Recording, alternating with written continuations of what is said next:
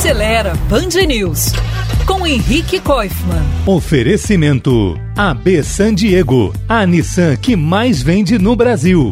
Recentemente, a Chevrolet americana divulgou as primeiras informações sobre uma nova geração do SUV de porte médio grande Equinox, que será lançado nos Estados Unidos no ano que vem, já como modelo 2024.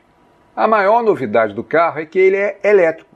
Segundo a montadora, com uma carga nas suas baterias, o novo Equinox será capaz de rodar até 482 km e vai estar disponível em duas opções, com preços a partir de 30 mil dólares. A LT com 213 cavalos de potência e tração dianteira e a RS com 294 cavalos de potência e tração nas quatro rodas.